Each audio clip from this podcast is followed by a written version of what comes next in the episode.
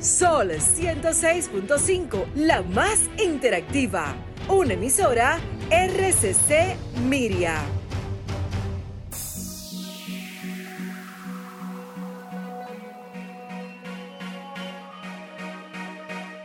A continuación, por Sol 106.5, Arquitectura Radial, Diseño, Urbanismo ingeniería y todo lo referente a la construcción. Arquitectura radial con los arquitectos Luis Taveras y Gleinier Morel.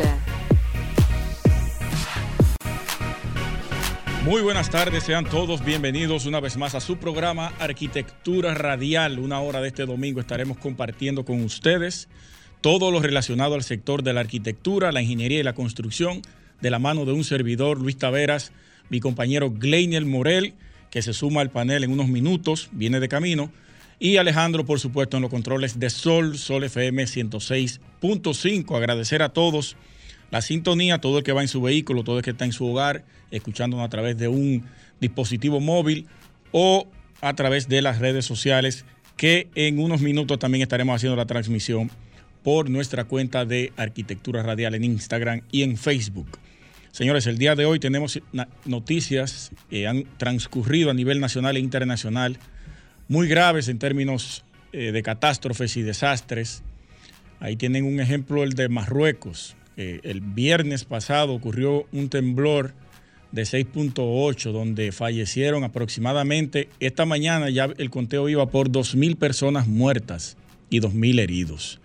Eso y otras noticias más sobre el sector de la arquitectura y la ingeniería aquí en Arquitectura Radial. De esta manera inicia su programa.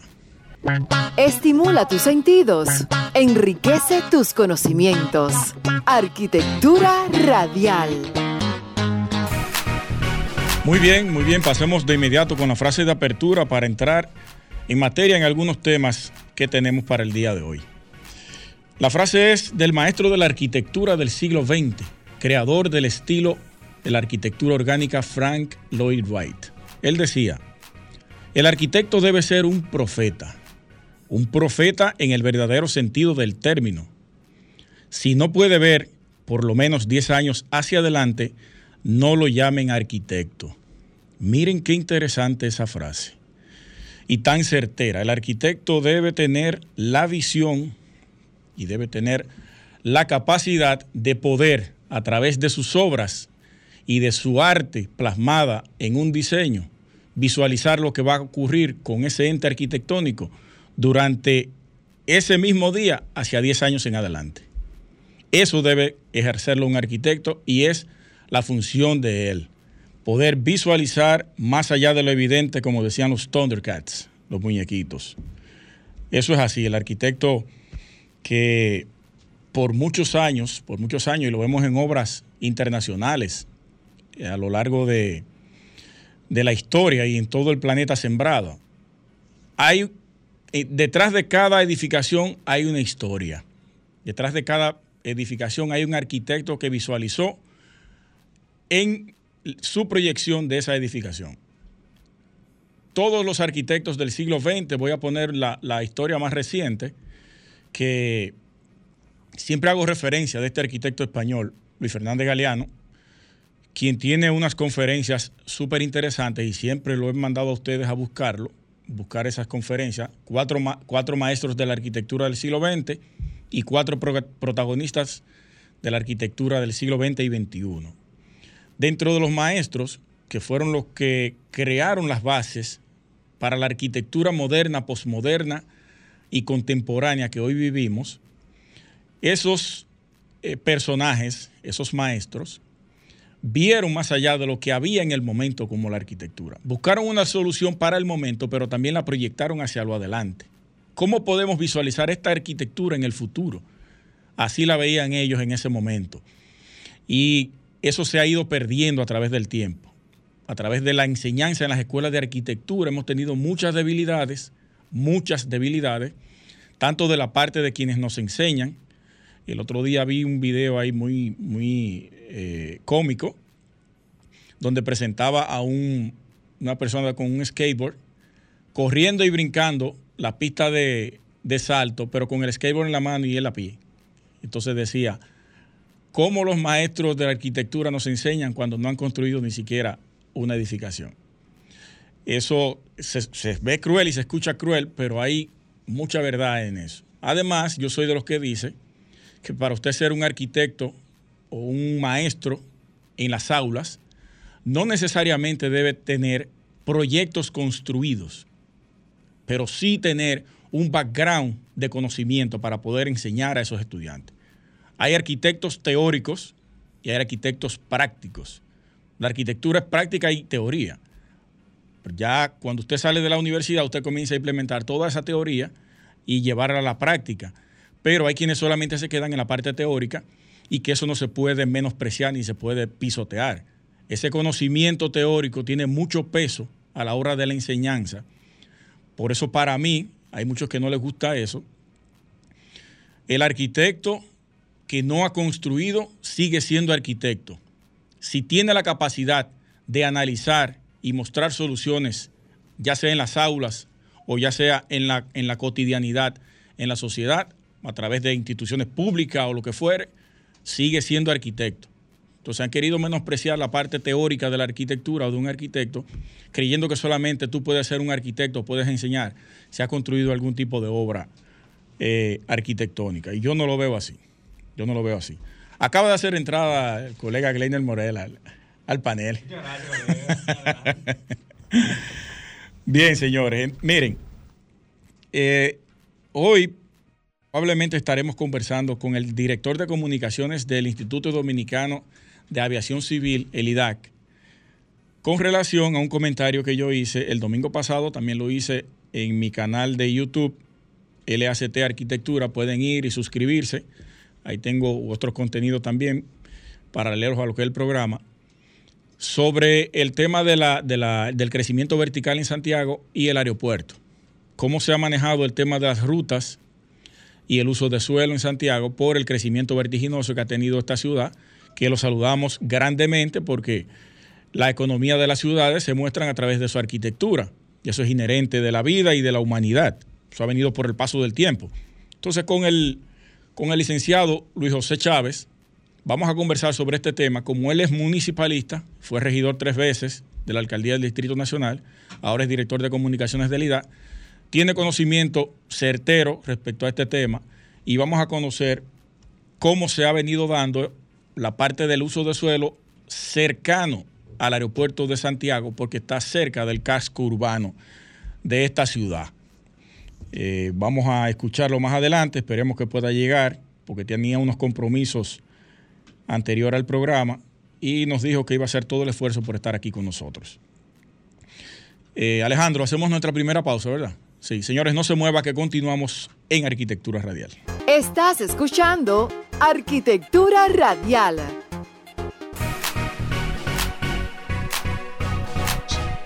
Bien, señores, continuamos en Arquitectura Radial, agradeciéndoles a todos por su sintonía.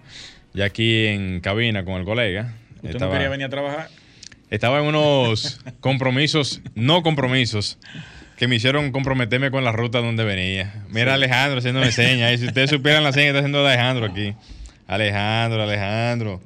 Como, como, como dice Ricardo Nieves. Atacándolo a usted. Alejandro. Señores, gracias nuevamente por su sintonía.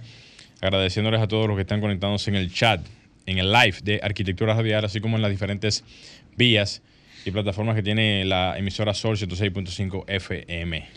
Morel, yo quiero resaltar que el pasado viernes, por fin, se dieron cita en Sosúa, mi pueblo natal, eh, la vicepresidenta y el ministro de la presidencia, acompañado de una comisión, para dar el primer palazo al Hospital General Traumatológico de Sosúa, que por fin, luego de tantos años de pedir este tan importante hospital a la parte norte, porque era de sumo interés e importancia para Sosúa, tener un centro de atención no tanto primaria, sino con con una alta capacidad de respuesta para los temas que se estaban dando allí, porque había que trasladarse a Puerto Plata con un accidentado, con un enfermo de gravedad. Entonces ahora ya por fin, y esperemos que este hospital pueda ser terminado lo antes posible, posible, señores de la presidencia. Saludar al ministro Paliza que estuvo por allá y también hacerle la salvedad que nosotros estaremos atentos a esto, a la continuidad y al avance de este tan importante eh, centro traumatológico hospitalario de salud en la parte norte de, la República Dominicana, Sosúa, mi pueblo natal. Cualquier proyecto que sea de índole sanitario y salud y medioambiental es de primera importancia. Y eso que tú mencionas ahora es, es, importante porque, como tú bien lo dices, si tú vienes desde, desde esa zona con un accidentado a cruzar eh, Navarrete, a cruzar. Eh, ¿Cuáles son las demás demarcaciones que hay? No, no, Navarrete está en la parte cerca de Santiago. cerca de Santiago. Pero tiene póngalo, que póngalo hacia el noreste. Noreste. Que sería eh, Sabaneta de Yásica, Cabarete. Cabarete. Eh, ¿Sosúa aplica también ahí? Sí, Sosúa. Sosúa, tiene un centro. Regional, más o menos. No, una clínica. Pero no. Pero privada, no, no pública. Además, ha tenido mucha deficiencia. Hay problemas serios ahí. Bien. Entonces, la gente tenía que trasladarse desde 40, 50 kilómetros para poder llevar un enfermo eso un accidente. Eso es fácilmente una hora como mínimo. Sí. Como mínimo. Sí. Con buena suerte llegaba uno en una hora. o llega uno en una hora. Súmele a eso ahora que también tenemos la interrupción del puente de Cangrejo, que no se ha terminado. Entonces hay que ladear toda la parte de la, la carretera alterna que se hizo. Perder más tiempo. Mucho más tiempo. Y una zona turísticamente tan importante como esa. O sea Otro punto importante eso es algo que no es tanto de que porque sea necesario, sino por todas las eh, consecuencias que pueda tener esto a nivel, eh, tú sabes, con el, tema del trayecto y... Y, brindarle seguridad a los turistas. Claro. En términos de salud. Eso es un plus. Que ya puedan contar con un centro de atención primaria. Eso es, un, plus. O general de salud ahí, que eso... Qué bien, qué bien. Importantísimo. Qué bueno, Excelente, excelente. Todo eso tiene una explicación. Eh, la, premura de eso, y yo me alegro muchísimo que esté ocurriendo, porque ya van a dar inicio a los trabajos de Punta Bergantín, que es un, complejo hotelero, uno de los más grandes en la zona norte, que se va a construir. Ya se designó Fran Rainieri, que es eh, uno de los empresarios turísticos más importantes del país. Está en todos los puntos de República Dominicana, dominando el turismo ese señor. Entonces él acaba de designar a no recuerdo el nombre, pero es apellido Marrancini, a cargo de la primera etapa de este proyecto importante de turismo en Punta Bergantín, que va a iniciar creo que con 700 habitaciones eh, para comenzar. Entonces yo creo que todos esos pasos, tanto el puente hay que terminarlo rápido, como iniciar ese proyecto de salud, tiene que ver con este complejo hotelero que se va a dar inicio ahí en la parte norte. Buen punto, buen punto. Creo que eso va por ahí. Eso, al final de cuentas, eso es parte de el progreso. Y el progreso no se debe detener. Y más en una condición tan importante como es la salud. Eso es así. Totalmente de acuerdo. Mire, enviar unos saludos que no se me queden. Desde el Ceibo, unos ingenieros que me reconocieron. Mira, tú, yo te conozco, yo te visto, tú tienes un programa de radio. Ah, ¿verdad? Sí. yo le agradezco la distinción, que se me acerque todo el que me vea. O sea, tú, estabas en el Seibo y ellos se acercaron. no, fue aquí. Ah, aquí. Y sí. Ellos son del Seibo. Estábamos en una institución pública. Ok. Ellos son del Seibo, fueron allá y. Yo te conozco, a ti yo te he visto. Ah, dame, deme su nombre para mandarle un saludo. Qué bueno que no para, para cobrar. Yo te conozco, mira, te estaba buscando. Tú me debes una factura. No, pero qué bueno. Ese reconocimiento, y qué bueno que tú, lo dices así, porque también. No he dicho los nombres todavía. ah, bueno, adelante, Sí, sí, déjeme darle los saludos. Se me quedaron el otro día y me dijeron, mira, yo puse a mi familia entera a escuchar el programa. Anda, y no, y no dijiste nada. Y no dije nada. Ellos son el ingeniero Daniel Felipe Marte y el ingeniero Héctor Chain. Héctor Chain. Chain. Un saludo Un apellido... muy caluroso para ustedes, hermanos, y estamos a la disposición. Le dije que llamen aquí cualquier inquietud que haya por allá por el Seibo. Qué bueno, qué bueno. Tú sabes que déjame aprovechar, ya que tú estás haciendo las menciones, y saludar también a las personas de Mesa 7. Cuando yo estuve ya en Puerto Plata, en unas visitas que estuve haciendo y unos trabajos que estaba realizando por allá, me paré en ese lugar. Eh, es un comedor muy... Típico. Eh, no, es como mixto realmente. Ah. Es mixto. Comida popular y comida con cierto tipo de preparación. Gourmet. Gourmet. Pero realmente las, atenciones y, todo lo que tiene que ver con el espacio, muy, muy bien. Inclusive eh, la hija del, dueño es arquitecta y fue la que diseñó todo el, Oh. el, el espacio, un diseño bastante amigable con lo que es, por ejemplo, la funcionalidad y, y lo que es el criterio de, de- de servicio. Y qué bueno que por lo menos eh, se hagan cosas así porque... Tienen un plato especial ellos. Eh, que- un tipo de comida que lo identifique, ¿no? no, no, no, que yo recuerde, no. Cuando ven a ver, estoy cometiendo el error de, de no decir el plato, pero que yo recuerde, no. Pero eh, lo que quería realmente era saludar. Ese, ese saludo tenía yo pendiente de hace ya varias semanas. Pero usted me contactó cuando fue a Puerto Plata. Desde esa vez. Hace rato. Estábamos en dedo lo- los dos. Ya lo sabe, está- estábamos en deuda, en deuda, pero como quiera, eh, saludos para él. Así también, aprovechar ya para finalizar, saludos también a Daniel Elías Ventura. Eh, Daniel Elías que me, me- me ayudó mucho con algunos temas que tenía ya para temas de cortes, eh, preparación de unas placas de anclaje que tiene que preparar. Y él está allá justamente también en la zona también de Puerto Plata. Y saludos para ti, Daniel. Muchísimas gracias por el soporte y abrazo donde quiera que te encuentres. Muy bien, muy bien. Señores, miren, eh, esto no es un comentario, pero sí es, eh, vamos a definirlo como un análisis. O una crítica. Análisis. análisis. Si crítica va- sería muy golpeante. Ah. un análisis. Para, para poder identificar qué tipo de profesionales estamos teniendo ahora. Y es que nosotros no hemos eh, rezagado en términos profesionales como arquitectos. No hemos estancado a través del tiempo. Hemos tenido actores relevantes desde hace mucho tiempo, gravitando en el espacio tanto político como profesional de la arquitectura y la construcción, pero que no han hecho un ejercicio de representación real a nosotros los profesionales. Han estado ahí por 40, 50 años teorizando y brindando soluciones, en teoría, pero solamente es para captar cuotas de poder en los gobiernos de turno, ya sea asesorías en diferentes instituciones. Pero no les importa, en lo más mínimo, poder brindar una solución al, al grueso de los profesionales, poder darle algún beneficio a esos profesionales que le siguen por su trayectoria, que le siguen por su trabajo de enseñanza y que le siguen quizás por algunos proyectos que hayan podido hacer. Entonces, no podemos volver a caer en lo mismo esta generación nueva, de continuar replicando lo que ellos hicieron, porque se han quedado rezagados en el tiempo. Han sido los eruditos de la arquitectura dominicana, pero no han dado solución a los problemas reales que tenemos los profesionales, que estamos, o de esta generación de profesionales. Las instituciones siguen iguales, las instituciones que nos representan continúan con la misma práctica y con la misma ineficiencia, y ellos mismos continúan pro- prometiendo soluciones. O sea que es un círculo vicioso que tenemos a través del tiempo de propuestas incumplidas, una deuda histórica de estos profesionales, que uno los veía como héroes de la arquitectura, pero que al final solamente era una burbuja profesional para poder captar cuotas de poder a los gobiernos de turno. Entonces no podemos dejarnos arrastrar nosotros también. Es cierto que necesitamos la política para poder avanzar, muy cierto, pero debemos tener en cuenta qué es lo más importante que nos conviene como grupo profesional, como sector profesional. Y a eso es que debemos apostar.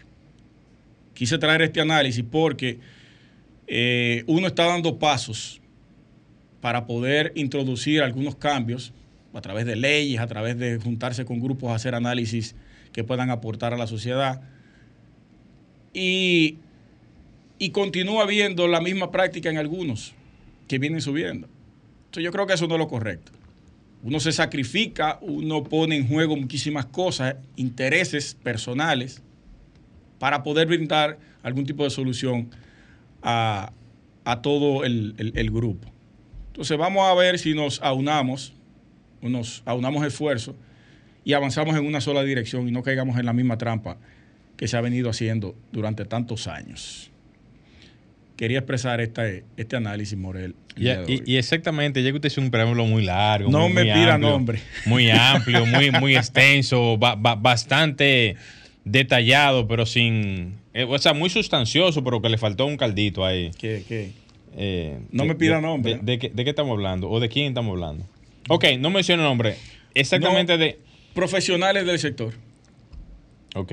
actores del sector que han estado todo el tiempo en la palestra pública. Por lo menos diga de qué entorno. Del Sector área pública, pública, privada. de- Público-privada, porque han actuado en todas las aguas. Ok, de la parte de, de- de directores de, de- de departamento de... hombre, No, es para ahí haciendo conjeturas. conjeturas y dejando a la gente con este tipo de interrogantes. ¿Quién Ellos será? saben y quienes, quienes han- le han dado seguimiento a todo No, este proceso mira, saben quiénes son. Tú sabes por qué pasa eso. Yo tengo mi opinión con respecto a eso. ¿Sabes por qué pasa eso? Porque no hay una colectividad unificada Unificado. para decir, por ejemplo, no importa quién llegue a tal posición, el procedimiento, y eso pasa en todo, desde el Estado, en, en la mayor jerarquía, hasta la menor jerarquía estatal de direcciones. El sistema es así. El sistema. Pero, por ejemplo, debe de haber continuidad de, de- de gobierno. No importa quién venga. ¿Por qué? Porque el metro es una realidad. Sí. Y hay que darle continuidad. Ha dado resultados, se ha manifestado, ha tenido un desarrollo. Esa es la mejor muestra. Por eso puse el, el de la ejemplo. continuidad. Exactamente, Sí. por eso. Porque realmente es desarrollo.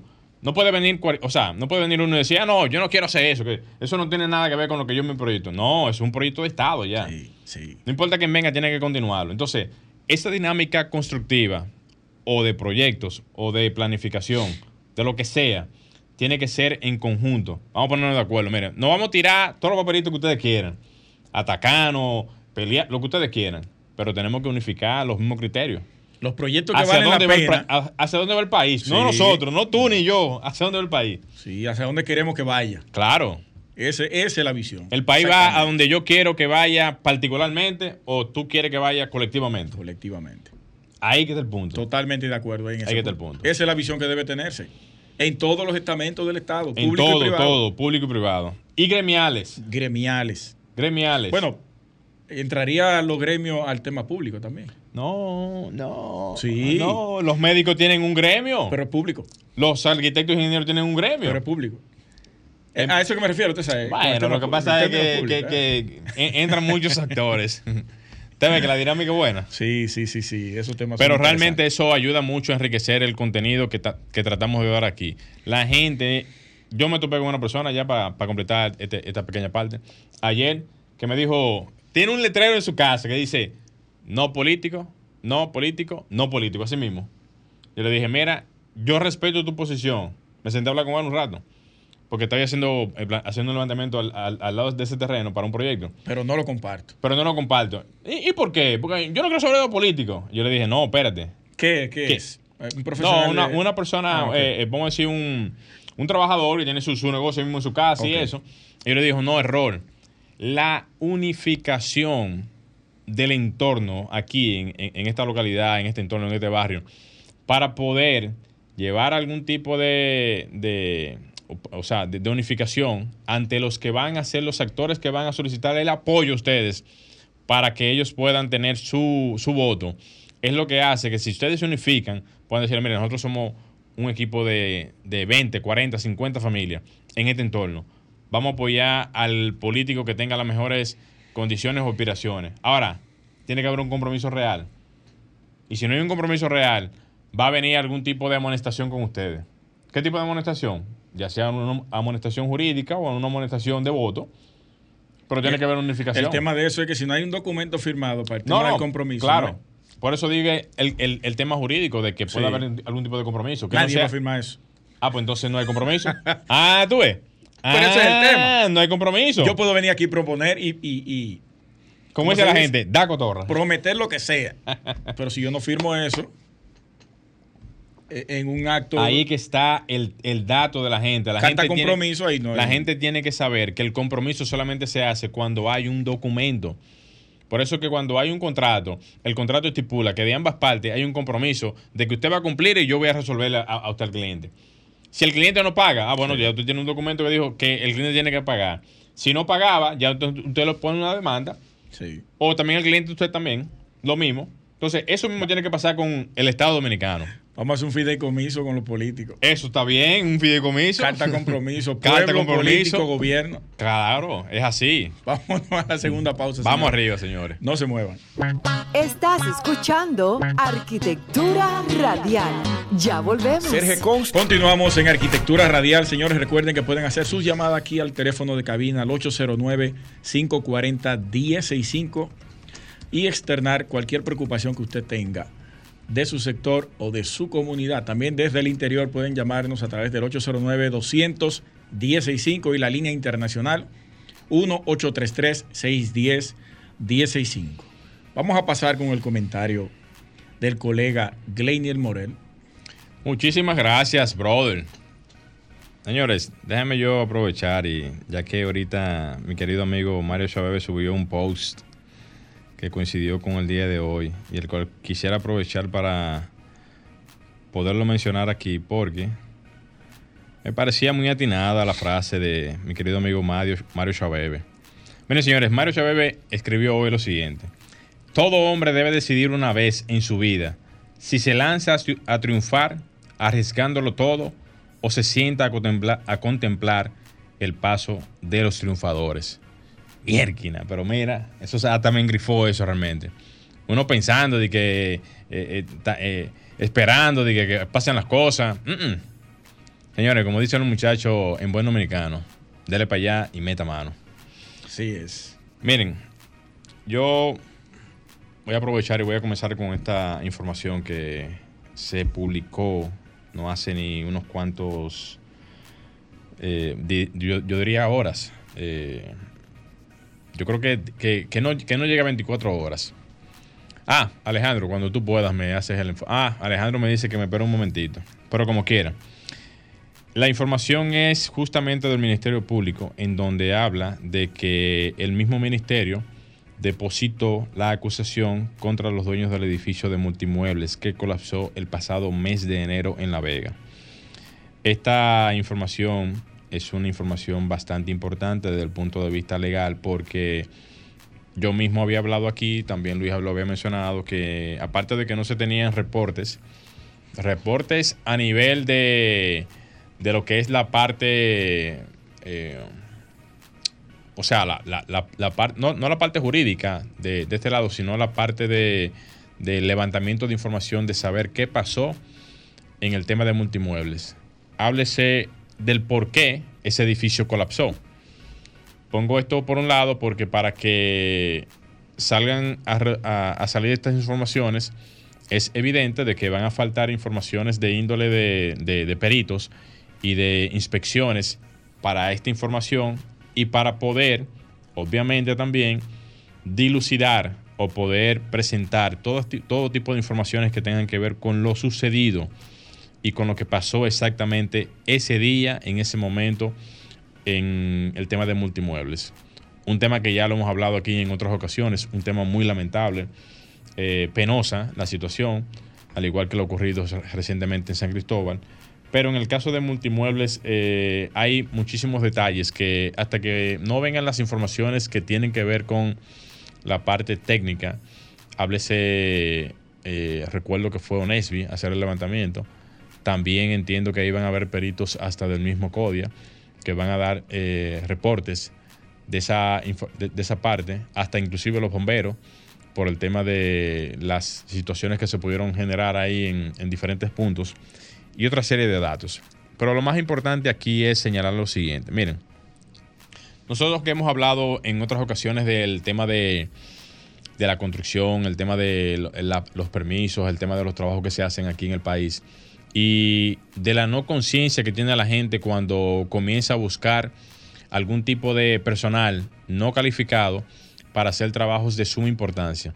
Cuando la gente comienza a pegar blog eh, hacer, eh, a tirar losas sin tener ningún tipo de, de experiencia o sin tener ningún tipo de, de, cuidados en esta materia, se expone a mucho. Y más sabiendo uno cómo aquí se construye. Aquí a veces la gente construye una casa y fácilmente en algún momento por algún tema hasta económico o hasta de desarrollo también particular, vende la vivienda y el que la compra entiende, cree, supone y hasta inclusive, hasta inclusive asume de que se puede hacer una torre. Yo invito a todos a que puedan entrar a, la cuenta mía de, Instagram para que vean todas las publicaciones que yo subo de cosas que a veces son horroríficas. Entonces, hago ese preámbulo porque aquí uno habla constantemente de las particularidades de la parte de la construcción y lo delicado que es eso. lo tan, lo tan frágil que es hacer una construcción y poner eso al uso de las personas, o sea, para que las personas puedan vivir, para que las personas puedan visitarlas y todo lo demás. Y eso hace que la exposición, tanto de la parte de seguridad como también de la parte de lo que esto implica a nivel de, cosas a futuro, ya sea por situaciones externas a, la voluntad humana, háblese de terremotos y, eh, y huracanes, que son los que más pueden afectar algún tipo de edificación, la gente no mira este tipo de cosas. Y en el caso de multimuebles, aunque no tuvo que ver un fenómeno natural para esto, porque si hubiese sido un terremoto, no hubiese dicho, bueno, se cayó por un terremoto magnitud tal, o pasó una condición, digamos, eh, un maremoto, entró un maremoto, se, se, cayó la edificación, la arrastró, pero no fue nada de eso, fue por la práctica, por la mala práctica humana de intervenir en las, las edificaciones sin ningún tipo de criterio estructural. Y esto lamentablemente es una, una muestra, una muestra un tanto eh, no adecuada, ¿verdad? Para, para decirlo así, de cómo vienen este tipo de consecuencias a raíz de siempre estar pensando en la parte económica, cuando debiera de ser lo contrario. Cuando tú tomas un inmueble y haces algún tipo de inversión, tienes que garantizar la inversión no ponerle en riesgo. Porque si tú la pones en riesgo, lo que tú estás haciendo es que estás botando el dinero. Entonces, cuando buscan personas que no tienen conocimiento de, este tipo de área, tú estás poniendo en riesgo, en riesgo tu inversión. Y si tú pones en riesgo tu inversión, tú eres una persona que o no tiene conciencia de lo que está haciendo, o la ignorancia te está arropando tanto que tú no estás mirando a las futuras consecuencias. Y este tipo de casos, aunque son lamentables, muchas veces son el antes y después de un sinnúmero de cosas que se, que se deben de, hacer para que se puedan evitar a futuras situaciones, o sea, o, futuras eh, o posibles construcciones que se vayan a hacer que puedan pasar este tipo de cosas. Yo eh, voy a esperar a ver qué pasa con este tema. Entiendo que aquí hay muchísimas cosas que hay que comenzar a mirar con detalles para visualizar qué va a pasar en lo adelante con este tema y hasta dónde va a ser el, desenlace de esta situación. Aprovecho y nuevamente reitero, el mismo Ministerio de la Vivienda está tomando una serie de iniciativas, las cuales yo le estoy dando mucho seguimiento a ese tema, que por cierto, a nivel técnico y a nivel de lo que están haciendo, eh, aprovecho y les digo a todos que entren a la página del MIBET y puedan verificar todo lo que se está haciendo en el Ministerio de la Vivienda, todo lo que se está haciendo a nivel de cómo se están tramitando los proyectos, todo lo que se está haciendo en función a esta nueva, digamos, este nuevo ministerio, porque en lo adelante ustedes van a ver cómo el contorno productivo, el contorno eh, constructivo, el contorno que tenemos nosotros los profesionales de área en nuestro, en nuestro sector va a cambiar. Y en lo adelante vamos a ver cómo el sector se va a ir respetando de una manera más significativa en nuestra realidad económica y también en nuestra realidad productiva. Señores, hasta aquí mi comentario.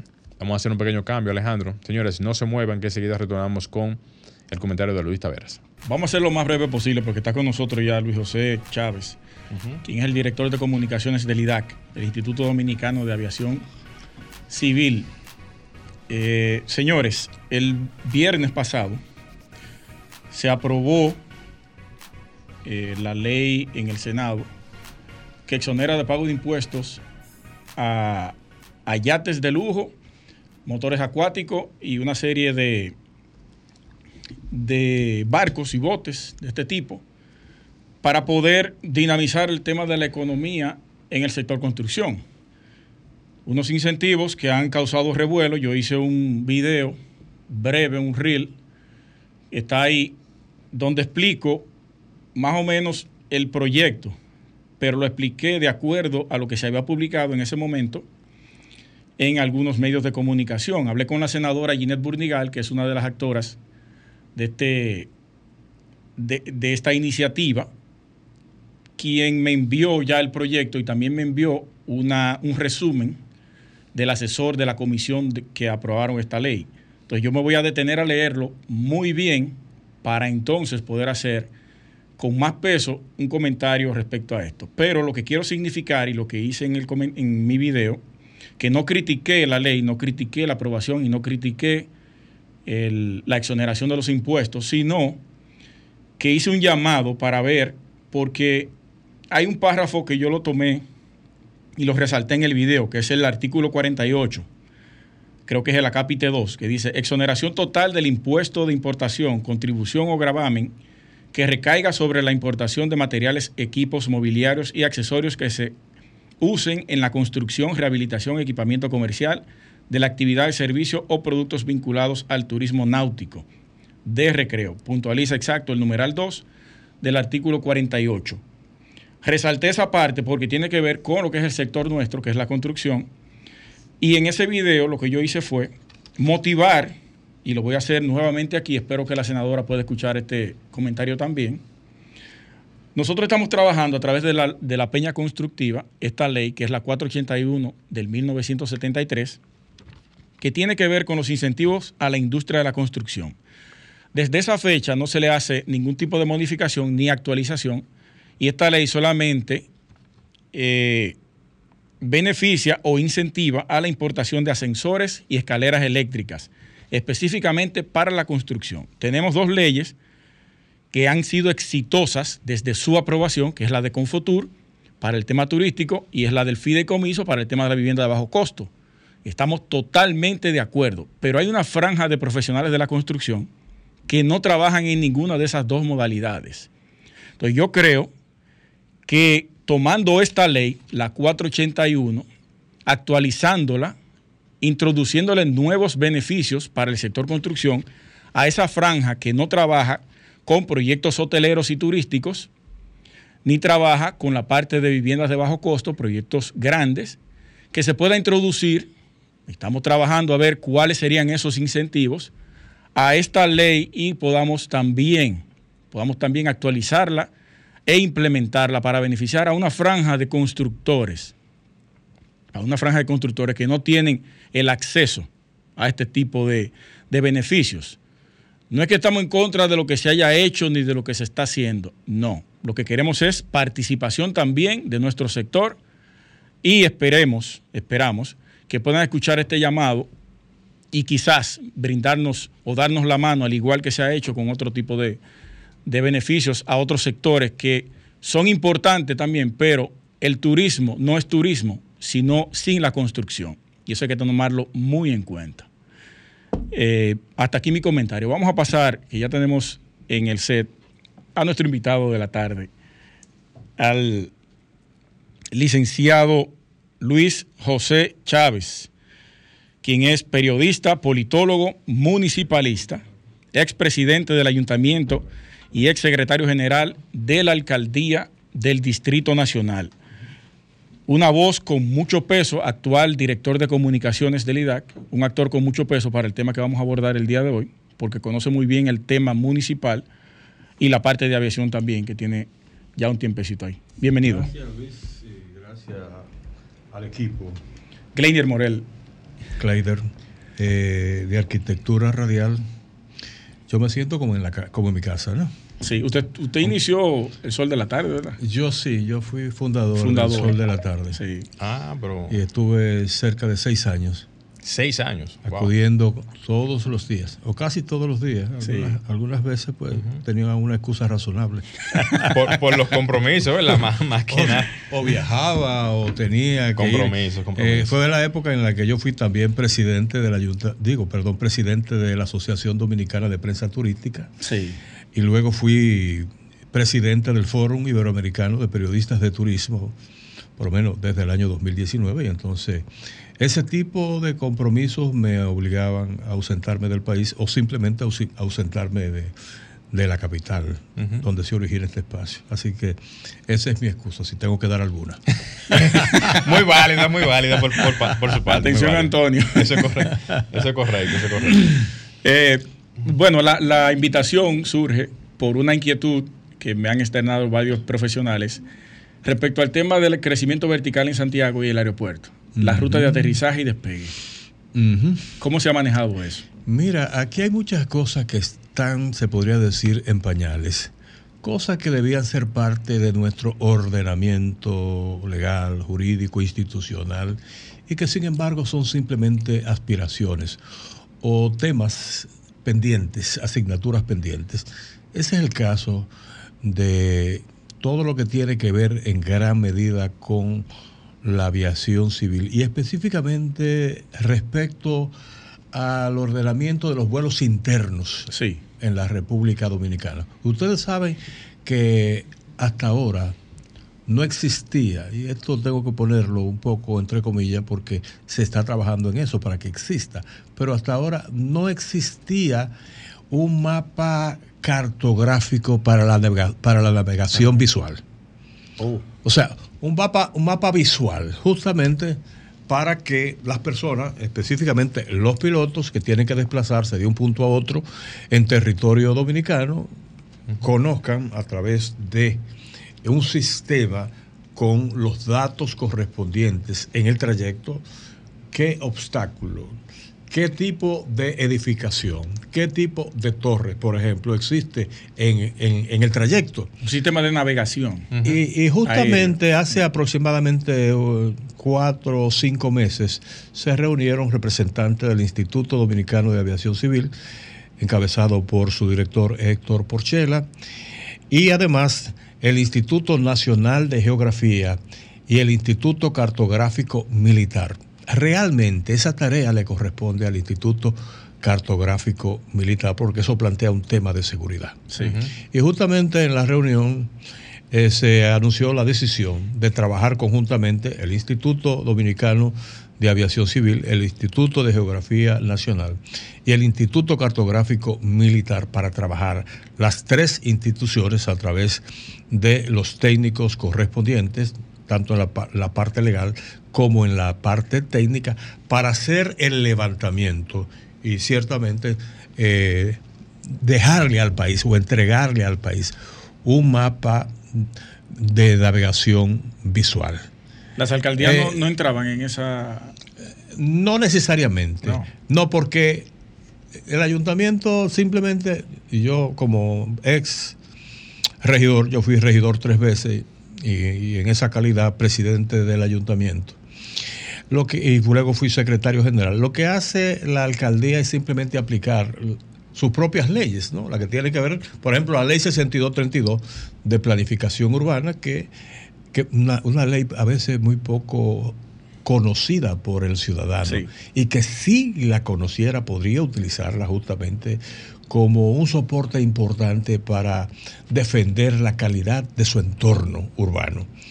Esa ley establece en su artículo 8 que para cambiar el uso de la propiedad urbana se requiere un permiso previo de la Dirección de Planeamiento Urbano correspondiente, en el caso de que la alcaldía correspondiente la tenga, porque ustedes saben que muchos distritos municipales carecen de una oficina de planificación urbana. Totalmente. Y muchas veces dependen del municipio cabecera, Cabecera. que a veces no, no tiene ni siquiera un arquitecto o un urbanista para asumir esa tarea tan importante. Señores, si hay algo que justifica a un gobierno local es justamente el ordenamiento urbano Territorial. y la planificación territorial. Todo lo demás tú lo puedes conseguir a través de empresas especializadas, organismos especializados. Por ejemplo, recoger la basura. Los ayuntamientos pueden contratar empresas especializadas que muchas veces tienen un mayor expertise que, que- que los propios organismos responsables de la recolección Más eficiente de los porque- desechos sólidos. Sí, entonces eso tú lo puedes contratar. Y hay muchísimas cosas que se pueden, que se pueden contratar, incluyendo las obras públicas urbanas. Las obras urbanas, tú puedes Sí. contratar ingenieros, empresas de construcción que pueden perfectamente hacer esa labor. Ahora, si hay una actividad indelegable y que justifica plenamente la, existien- la existencia del gobierno de la ciudad o el gobierno local, es justamente todo lo que tiene que ver con el ordenamiento urbano y la aplicación de las normativas existentes. Entonces, hay que decir en ese sentido, y entrando específicamente en la razón de la pregunta, que el ayuntamiento no tiene ningún mandato que, por ejemplo, le permita actuar en un campo tan especializado como es la aviación civil. Eso le corresponde, eh, por un lado, Además, estamos hablando, y perdón, licenciado, que eso es eh, planimetría y lo que tiene que ver con aviación es altimetría. O sea, algo muy diferente en cuanto a, al conocimiento de, de- de levantamientos de altimetría. Aquí hay muchas cosas que han venido sucediendo, o que han venido afectando aspectos importantes de la vida del país, que prácticamente han pasado durante mucho tiempo por debajo de la mesa y nadie se ha dado cuenta que, que hay cosas que hay que corregir, hay cosas realmente que hay que poner en su lugar. Y en ese sentido, pues ese aspecto específicamente, la necesidad de planificar el desarrollo urbano tomando en cuenta justamente el, el rol de los aeropuertos. Pero o no los debe- aeródromos. Sí, no ¿Eh? debe la alcaldía tener una regulación a través de quizá el IDAC, no es que regule el tema de, de las alturas para, para la cercanía No, de los aeropuertos. Acuérdense, el IDAC se rige por su propia ley. Sí. El IDAC se si eso no está contemplado en la ley, pues naturalmente eh, no tiene por qué intervenir. Y el entorno de los aeropuertos no, no- se No. regula, pero a través de qué? Bueno, el entorno de los aeropuertos también está regulado desde el punto de vista de la seguridad nacional. Sí. Por ejemplo, Correcto. recientemente el director general del IDAC, Porchela, advertía que los drones no pueden circular, no se pueden utilizar en cualquier parte del territorio nacional. Y está prohibido, por ejemplo, que se que sobrevuelen los drones en el entorno del Palacio Nacional, Claro. en el entorno del Ministerio de Defensa, en el entorno de las principales dotaciones militares y policiales, en el entorno, bueno, del Palacio Nacional, que es una cosa muy obvia, porque usted pone a volar un aparato, un dispositivo de ese tipo y fácilmente puede provocar De muchas instituciones una- es prohibido. una catástrofe. Bueno, pero además hay muchas cosas, inclusive, que se supone están prohibidas, como el caso de un reconocido piloto, ex alto oficial de las Fuerzas Armadas, que sobrevoló el Palacio Nacional y lanzó una serie de afiches Sí, en el recuerdo. pasado. Recuerdo. sí. Muy atrevida la hazaña, ¿verdad? Mire, lamentablemente se nos agotó el tiempo, eh, Ah, licenciado. caramba. Sí. Bueno. Pero vamos a externarle nuevamente la invitación. Pero yo creo que es un gran tema. Y, Sí. y lo que trataron ustedes me, provoca, me, me provocó también un poco, ¿no? Los temas relacionados con, por ejemplo, la, la aprobación del proyecto de ley que ofrece incentivos Sí. para fomentar eh, la actividad náutica en la República Dominicana, considerando el hecho de que nosotros tenemos un entorno geográfico estratégico Propicio que podemos totalmente. atraer eh, cientos y quizás miles de embarcaciones, yates y deportivas para que vengan a la República Dominicana. La queja y de- eso es un y eso es un, eso es un incentivo importante para impulsar la economía. La queja de muchos dominicanos es que ¿por qué no me incentivan a mí la compra de un, de un vehículo pesado para mi trabajo?